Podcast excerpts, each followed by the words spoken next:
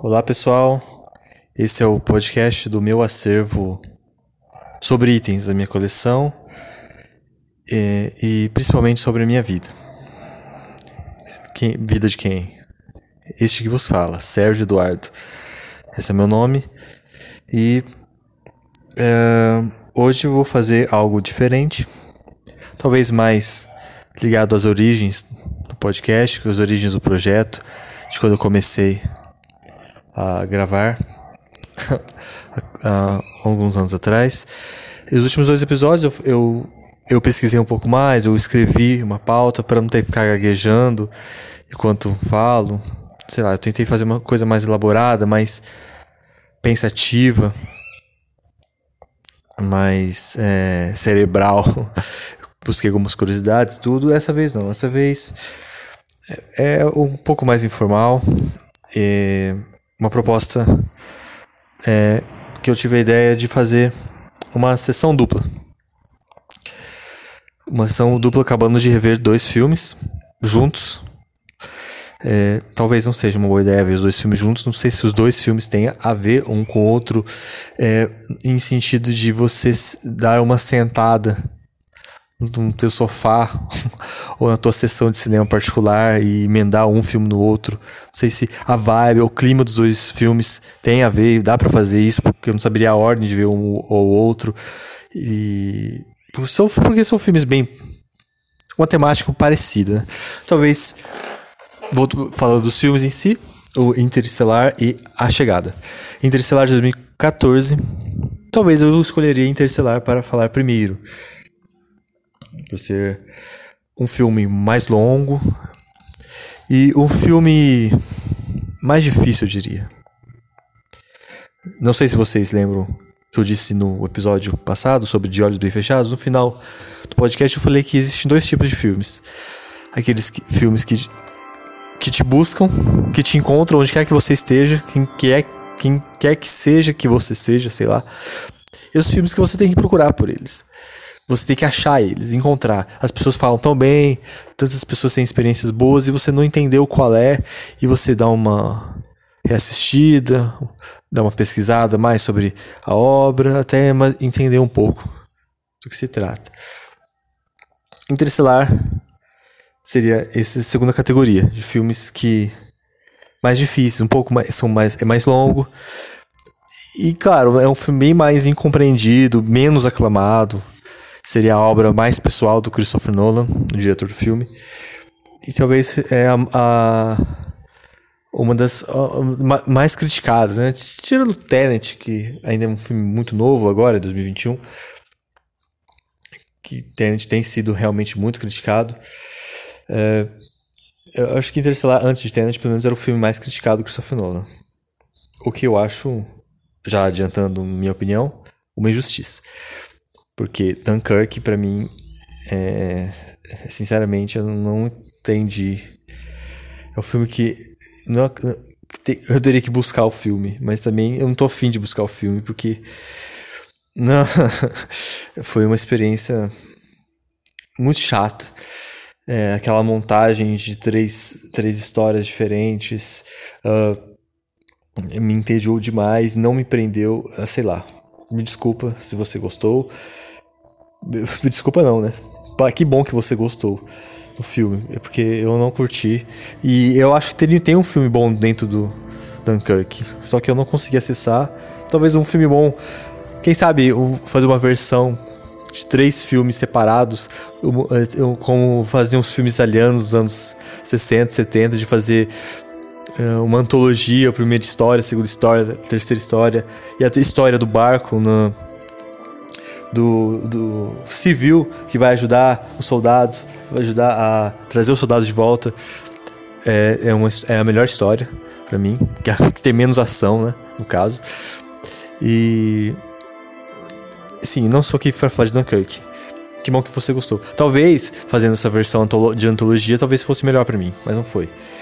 Já Interestelar eu fui muito criticado que e também A Chegada. A Chegada seria um filme muito mais. É um filme indicado ao Oscar de melhor filme, indicado a vários Oscars, que eu não tenho anotado aqui quais. Mas é, indicado, foi indicado ao melhor filme. Perdeu para aquele ano, um ano ótimo de filmes, lista de filmes. Talvez um dos melhores duelos do Oscar. Lembra que eu falei da Mina de Ouro, Davi Golias? Um dos maiores Davi Golias dos últimos tempos. La La Land, com o Golias, no caso, e Moonlight, como Davi. Moonlight, o, da, o Davizinho vencendo o, o filme grandioso do La La Land. É, o que, que, o que lógico, né? Aquela coisa toda de, de anunciação, de anunciaram um filme errado, o Warren Beatty e a Fanny Dway. É, uma pena por eu sinto dó deles até hoje pensando nisso. Mas e, e o que também é muito controverso para mim. Moonlight é um filme maravilhoso, só que lá além de é, no, no, nível pessoal me atingiu muito mais. É, e no nível pessoal e técnico também eu fiquei muito impressionado. Moonlight é, é, é, também fantástico, um filme muito, mas é muito pequeno, muito intimista. Talvez a, a, atinja cada um dentro da pessoa, de cada, dentro de cada um. Então, o Interstellar, eu, o, desculpa, o La La Land é um, é um filme, para mim, o que eu penso em Oscar. É, é o filme Oscar merecedor de Oscar, né? Mas ótimo, o Moonlight ganhou o Oscar, parabéns.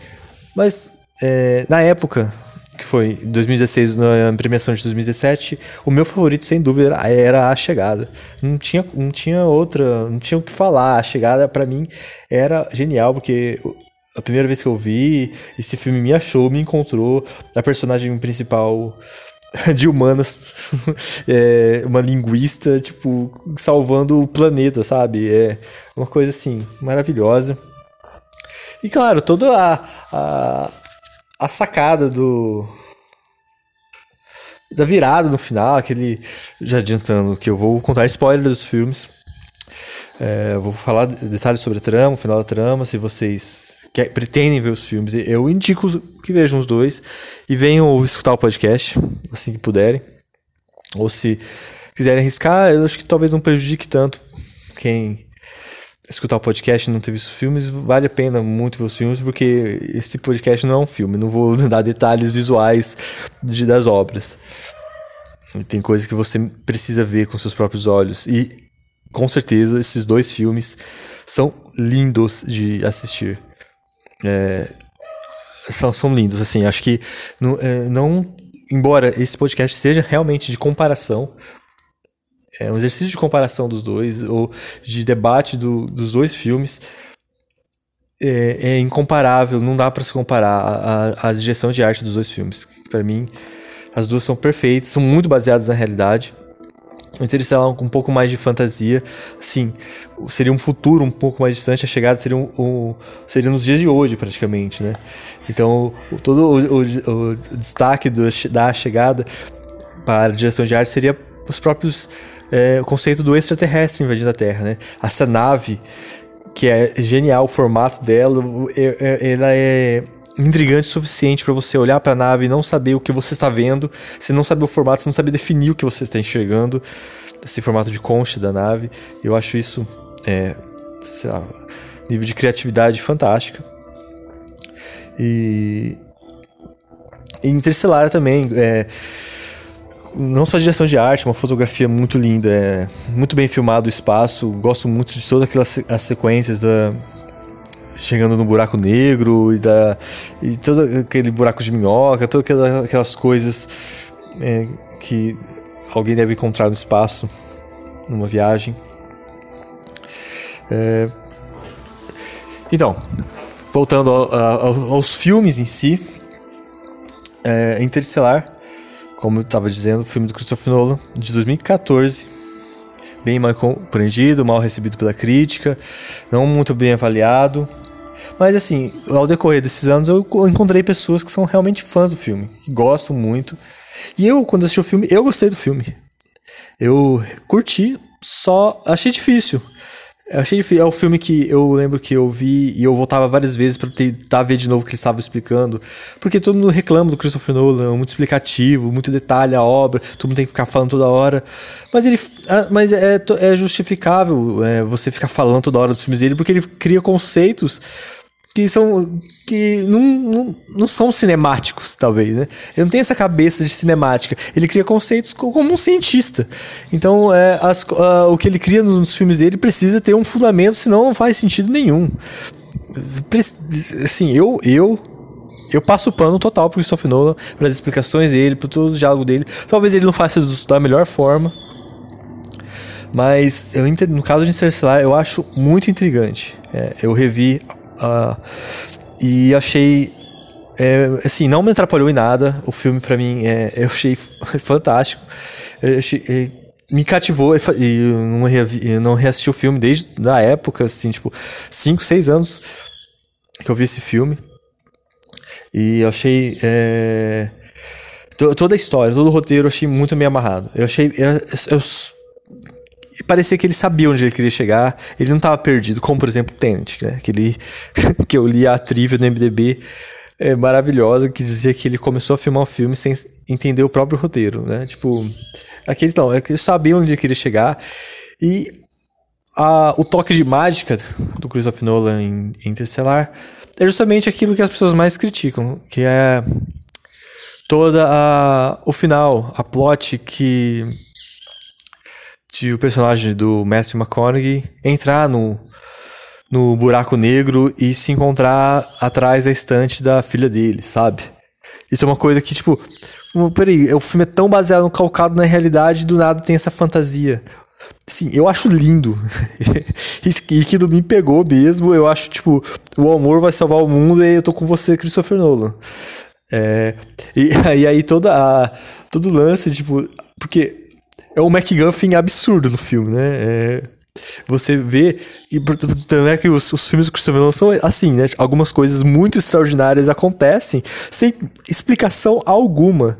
Como, por exemplo, não, não é nem o caso do buraco negro, né? Tipo, no buraco negro é meio que explicado por. Porque ele conseguiu viajar no, viajar no tempo para se comunicar com a filha através, por causa que a força é, do futuro, talvez sejam ETs, talvez sejam os próprios humanos, no futuro muito distante, fizeram isso com ele. Talvez a teoria que mais seja embasada no filme. É, acho que não faz tanto sentido. Igual, por exemplo, aí, inteligência artificial, faz muito mais sentido os robôs terem salvado o garoto do que os ETs, porque para mim, quando eu assisti, eram, são ETs, aquilo é ET, que robô o quê? Calinha a boca. Ninguém fala que é robô, mas tipo, faz todo sentido ser robô no final do, do inteligência artificial. É, aqui também faz todo sentido serem os próprios humanos, num futuro muito distante, ajudarem o Christoph, o, o Matthew McConaughey, a, o personagem dele, a se comunicar com a filha. E, e, e, o, e o que eu tava falando do McGuffin seria a filha conseguir um método, um jeito de trazer toda a população da Terra viajar até o planeta habitável, sabe? Como que ela fez isso? É, ela ficou o filme inteiro tentando achar o personagem Michael Caine, ficou o filme inteiro tentando encontrar a forma, a maneira de, de trazer todo mundo, todos da Terra, porque o plano B seria uh, seria a tal arca de Noé, né? Todos o gênio, o gênio humano, sei lá, a clonagem que eles iam fazer, não sei, é o termo científico, tudo aquilo que eles iam fazer no outro planeta habitável. É que esse seria o plano B. O plano A seria vamos trazer todo mundo para a Terra, mas eu não sei como fazer com que to, todo mundo se locomova, como fazer uma nave gigante, como fazer gravidade. E a, o, a, todas as dicas que o personagem Matthew McConaughey passa pra filha, a gente não tem nem ideia do que, ele quis dizer, que ele disse pra filha. É, é como descobrir a maneira de levar toda a Terra para pro, pro próximo planeta. Isso, tipo assim, o filme passa meio que por cima disso. Não vamos entrar em detalhe, não vamos falar sobre isso, segue a vida. Sabe? E dane-se também, entendeu? Não é esse o foco, sabe? Tipo, as pessoas ficam, é, sei lá, acho que se prendem em algumas coisas, como por exemplo, como que o Batman no The Dark Knight Rises, o Cavaleiro das Trevas surge. Como que ele saiu da caverna e foi pra, para Gotham? Mano, que se dane, o filme não, não é sobre isso, sabe? O filme é, não sei, é. As pessoas querem isso e não são realizadas vendo essas coisas, querem um roteiro muito amarrado, querem uma explicação muito exata. E falam mal do Christopher Nolan, que explica os conceitos dos filmes deles, né? Beleza, que como eu disse antes, os conceitos dos filmes deles são, são feitos de maneira não muito cinemática, precisam de explicação. Mas uh, tem coisa que realmente eu concordo com ele, não precisa explicar essas coisas. É, outras coisas. São MacGuffins, assim. É, A história vai dar pra andar sem você prestar atenção nisso, né? É, Interestelar é um filme de, né, de 2 horas e 40 minutos. E legal que tem várias partes diferentes do filme, assim. Você tem toda a sequência da Terra, que, tipo, dura quase uma hora. E toda a sequência deles na nave dura outra quase uma hora. E, e você encontra personagens que você nem imagina. É, na época, eu imaginava que o filme seria só sobre o Matthew McConaughey e a, e a Jessica Chastain. A sua filha, né? A filha dele que cresceu, a filha do futuro. Mas não, tipo, a gente encontra o personagem da Anne Hathaway, que eu acho. É... Eu não curto, não gosto da Anne Hathaway. E, mas aqui ela, eu acho ela muito bem, ela é muito bem contida, assim. Ela tá no tom certo do filme. E ela é a. Eu acho que seria o equivalente ao. O Jeremy Renner no filme do, da chegada, assim. Ela é a pessoa que acredita, que tem esperança. Ela, que acredita e, e, e não mede esforço para isso, né? Mas mais pra frente adianto por que, que eu acho ela parecida com Jeremy Renner. E, e encontramos o Matt Damon, filme, no meio do filme, também fazendo um vilão estúpido. É, cara, Interestelar. Assim, eu me impressionei, eu, eu me fisguei total no filme. Eu acho que vale muito a pena. E para mim, o que liga Interstellar Chegada, o que me fez fazer esse podcast, é, é totalmente a virada, a virada no final do filme. A, a, a reviravolta. Quando Matthew McConaughey, que do futuro, consegue se comunicar com a filha no passado, e a filha no passado consegue salvar o planeta inteiro. Através de uma dica que ela teve do futuro. Fazendo esse círculo esse círculo de linha do tempo, a linha do tempo circular, como por exemplo, é, que deixou, acho que talvez muita gente embasbacado, me deixou embasbacado com Exterminador do Futuro, quando no primeiro filme, que eu acho também é muito bom, é o John Connor nasce do, que veio, do homem que veio do futuro para salvar a Sarah Connor. Assim, Tipo, cara, é, é, é tão louco isso. O, futuro acontece por causa do passado, e o passado só aconteceu porque o futuro interviu no passado. Tipo, que é o conceito de Interestelar, o que acontece no Interestelar no final, e o que acontece na chegada. Que na chegada, por mais que seja um filme genial, na minha revisão, você para pra pensar, cara, não faz nenhum sentido isso, velho. Não faz, não, não, não faz sentido. Mas beleza, tipo, o filme é lindo. Mas não faz sentido esse tempo ser tão circular, tipo. Será que vivemos um círculo dentro de outros círculos? Então será que a origem da vida, a origem de todas as coisas e o final dela vão se encontrar e somos pequenos círculos no meio disso? Sei lá, não faz sentido, né? Tipo, porque a nossa morte não encontra a nossa vida, né? No começo da vida. Não encontra, ou se encontra, será que no final tudo se encontra? Será que nascemos porque vamos morrer um dia? Porque esse é o conceito da chegada, né? Uh, a chegada, talvez. Imagino que não tenha nada a ver os criadores da chegada com o Interestelar, mas é, imagino que é, dá para imaginar você pensar que a, é, alguém quis simplificar, enxugar, resumir todo o conceito de Interestelar, conceito de, de o futuro interferir no passado e colocar na chegada de uma maneira mais enxuta, mais coesa, é, mais racional mais linguística, vamos supor, né? Como própria chegada. a chegada você. O que, o que seria um idioma? O que, que é uma língua? O que, que é um idioma? O que, que, o que são palavras? Palavras são a redução de expressões, né? Redução de coisas em, em símbolos. É um símbolo. Eu lembro minha professora de antropologia. Falou, é, é palavras são símbolos. A gente não pega um elefante e atravessa ele na rua para dizer que o elefante atravessou a rua. A gente transforma isso em símbolos o som da minha boca que faz a palavra elefante sair é um som que te lembra alguma coisa, porque alguém te ensinou que te lembra alguma coisa. E, e essa coisa é um elefante, aquele bicho enorme que a gente, que eu pelo menos nunca vi na minha frente, mas que por me ensinarem o que é um elefante, eu sei o que é. Eu sei mais da a respeito da palavra elefante do que do, do animal elefante. Aliás. Então, tipo, a chegada seria isso, talvez. É, você resumir, você conseguir reduzir Interestelar. Não quero diminuir o filme a esse ponto, né? A chegada a esse ponto. Mas é um filme muito mais coeso, muito mais compreensível, muito mais é, satisfatório, eu diria. Você vai sair desse filme muito mais. Nossa, eu entendi tudo, normal, legal. Interestelar, você fica. What the fuck, que confusão, que maluquice é essa que eu acabei de ver? Será que eu entendi mesmo? Será? Mas será? Eu tô falando assim, eu, tá? Eu não sei, você, é, ouvinte, o quão profunda é a tua inteligência, sabedoria, o quão é, dentro você está nas artes. Mas eu, um trabalhador é, da classe operária, classe baixa, da nação que se não acordar cedo todo dia e não dormir é, e não voltar para casa depois de 12 horas de trabalho, 12, 10, contando o almoço, né? 12 horas de trabalho, é, não consegue se alimentar no dia seguinte, em termos exagerados, mas basicamente é isso, né? Como um trabalhador brasileiro é. Eu, na minha formação limitada e, e não muito avançada, eu sinto isso de interestelar, né?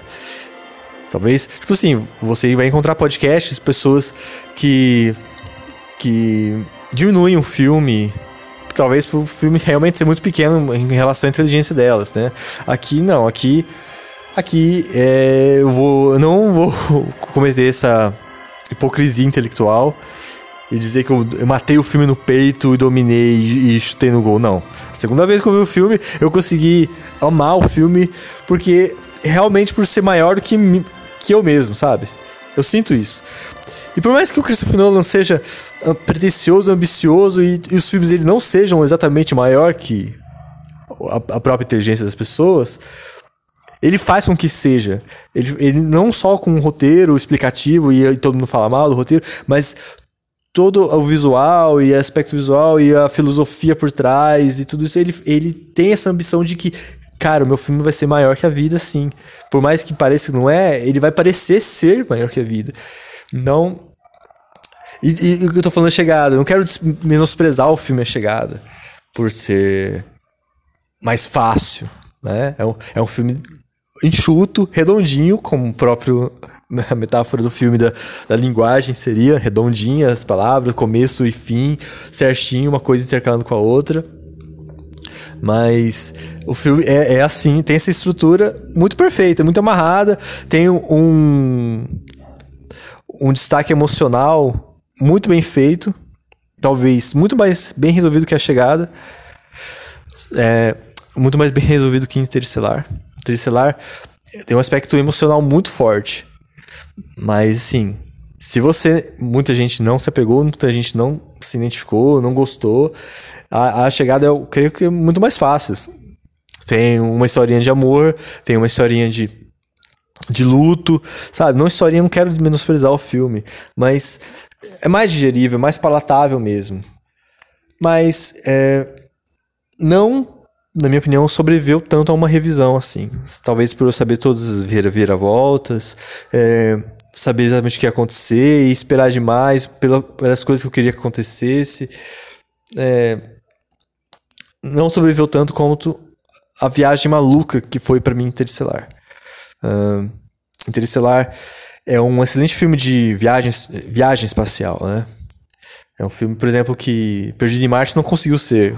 Perdido em Marte, o cara fica em Marte lá, mas não tem essa esse aspecto de solidão e de de vazio existencial que tem Interestelar, por exemplo. Interestelar não é um 2001, um Odisseia no Espaço.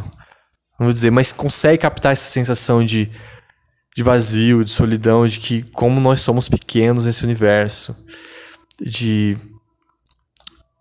É, como, como, como diz a palavra? Uma palavra que se usa bastante nos filmes do David Lean, nos épicos do David Lean, né? Você, essa coisa enorme, grandiosa, é um filme, não só pela duração do filme, mas você se vê no meio de uma história grandiosa. E, pelo menos para mim, eu senti. Eu senti que. Eu senti essa grandiosidade durante o filme, né?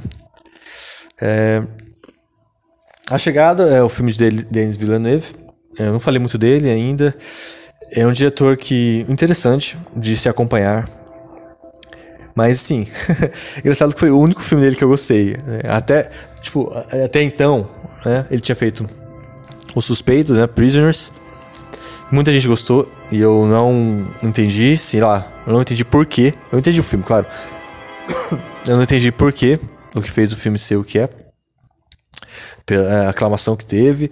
Ele fez aquele filme baseado num conto do José Saramago, Enemy, que esqueci o nome em português, acho que o nome duplicado, alguma coisa assim, do Jake Gyllenhaal.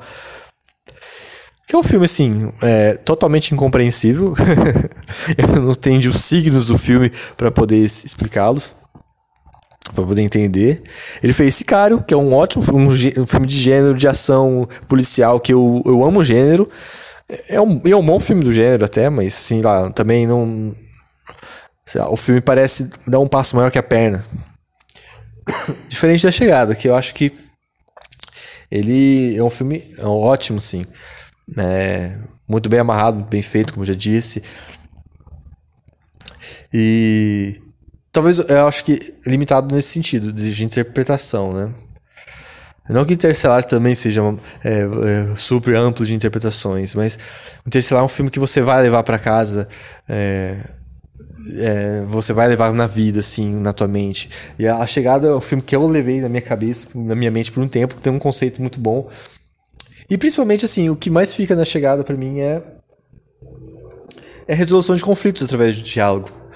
É, é muito boa a, a parte que eles falam que eles comparam que a comunicação chinesa é através do, do mahjong, do, de um jogo. Então é sempre tão um disputando contra o outro, um brigando contra o outro. Uma linguagem meio que conflituosa. Né? E. E. É, eu não sei mais o que eu tenho a dizer sobre os dois filmes. É, eu acho que talvez valha a pena vocês fazerem essa sessão dupla. Me contem o que acharam da sessão dupla e também é, do, do, da experiência de vocês sobre os filmes. É, espero que é, se, se entrar em contato, entre pelo pelo Letterbox, é, Sérgio Eduardo Moura de Bortoli, pelo Twitter, arroba SérgioEMD, é, por enquanto essas são minhas redes é, sociais, não sei se eu posso ampliar isso mais pra frente.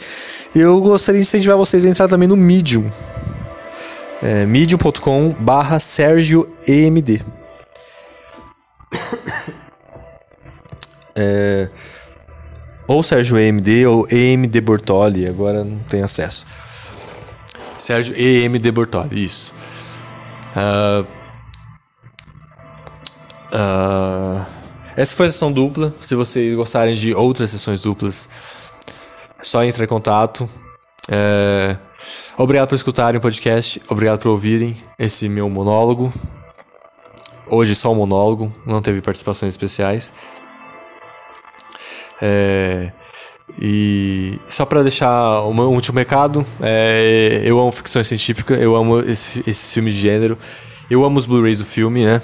Eu tava esquecendo de falar dos, Blu dos Blu-rays, claro. Eu, eu comprei o Blu-ray da chegada numa loja de departamento dessas, um Blu-ray novo, tava muito barato. E tem vários extras, tipo xenolinguística para compreender a chegada, é, eterna referência é, sobre a trilha sonora, assinatura acústica sobre o design de som, pensamento não linear sobre a edição princípios do tempo, memória e linguagem, são essas bem legais, assim. Científicos não tem, tem a ver com filme, making off, mas. É, sei lá, não sei se acrescentaria tanto a obra, assim. Diferente do Interstellar, que tem um Blu-ray que eu comprei numa locadora que estava fechando. É, vem dois discos. O disco com filme, o disco só com os extras. E no do segundo disco tem um bônus de 50 minutos a rota de uma viagem interestelar. Origem, influências e narração de designer. Eu acho que vale muito a pena esse make-off. Vale muito a pena por. Porque ele explica mesmo o filme. Ele mastiga um pouco o filme. Sim, ou mastiga pelo menos o que fez o, as pessoas fazerem o filme, né? O que levou até lá, tipo, toda a teoria de. Uh, por exemplo, a teoria do, de um futuro apocalíptico, onde realmente aconteceu uma espécie de, de praga de de tempestade de poeira nos Estados Unidos, onde houve seca e tudo, onde eles basearam para fazer o filme, e todo o design para fazer uh, o buraco negro, o desenho do buraco negro, o desenho. E aliás, depois que foi tirada a foto do buraco negro em 2019, todo mundo viu. É bem parecido com a foto. Realmente eu dei muito crédito, muito valor que, que eles fizeram no design. Falo toda a teoria de, de viagem no tempo, de, como você só pode viajar para o futuro, é, como no futuro você viaja no tempo futuro, você voltando para a Terra, você ficar mais novo do que quem ficou na Terra. É, é muito bacana esse extra do Interestelar. Esse esses dois Blu-rays eu tenho muito orgulho de tê-los aqui minha coleção. É, e, mas assim, eu não sei se eu vou rever esses filmes tão cedo de novo, né? É, mas assim, vale muito a pena conversar sobre eles. Por isso eu fiz o podcast também. É, não sei se eu disse tudo que eu deveria dizer. Mas como para manter a informalidade do programa, vou me despedir por aqui. Uh, uma outra curiosidade sobre os dois filmes é que os dois filmes, na classificação indicativa deles, no Blu-ray que eu tenho aqui nas minhas mãos, classificação indicativa de 10 anos de idade. E a única descrição da classificação indicativa é escrito violência. Os dois têm, exatamente como se fosse o mesmo adesivo nos dois DVDs, nos dois Blu-rays, nos dois discos. Uh, é, não quer dizer que eu não gosto da chegada, tá, gente? E não quer dizer que eu acho Interstellar melhor que 2001, Odisseia do Espaço.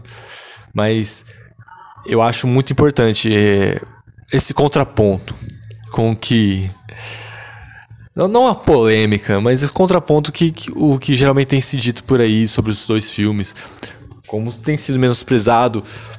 Uh, toda a ambição do Christopher Nolan em fazer grandes projetos. Por exemplo, Tenet, eu amo, eu gosto demais Tenet.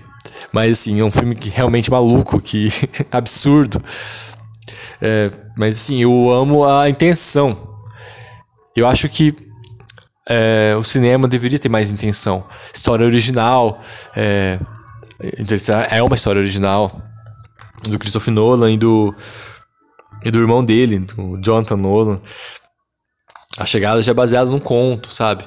Assim, é, import é, importante a gente dar valor a essas obras, né? É, dar valor a filmes de gênero, filmes de é, histórias originais, porque a gente sabe até quando vai ter isso, entendeu? Entre nós. Então, a gente, às vezes a gente toma o cinema como muito garantido, tudo que acontece no cinema, todo o cinema em si, sabe? E, e a gente tem que dar valor a essas obras assim. E, por exemplo, eu estou dando meu valor, meu tributo nesse podcast ao Interestelar que merece mesmo ser visto e. e e ao Christopher Nolan e todo esse cinema assim ambicioso, mesmo que não chegue a atingir as expectativas das pessoas, a ganhar Oscar e indicações, sabe? É, o Interstellar é um filme que vai mais longe para mim, com certeza. Desculpa se eu fui redundante, desculpa por me despedir duas vezes do programa. É, espero que tenham gostado do podcast. Obrigado por vir até aqui. Até mais. Tchauzinho.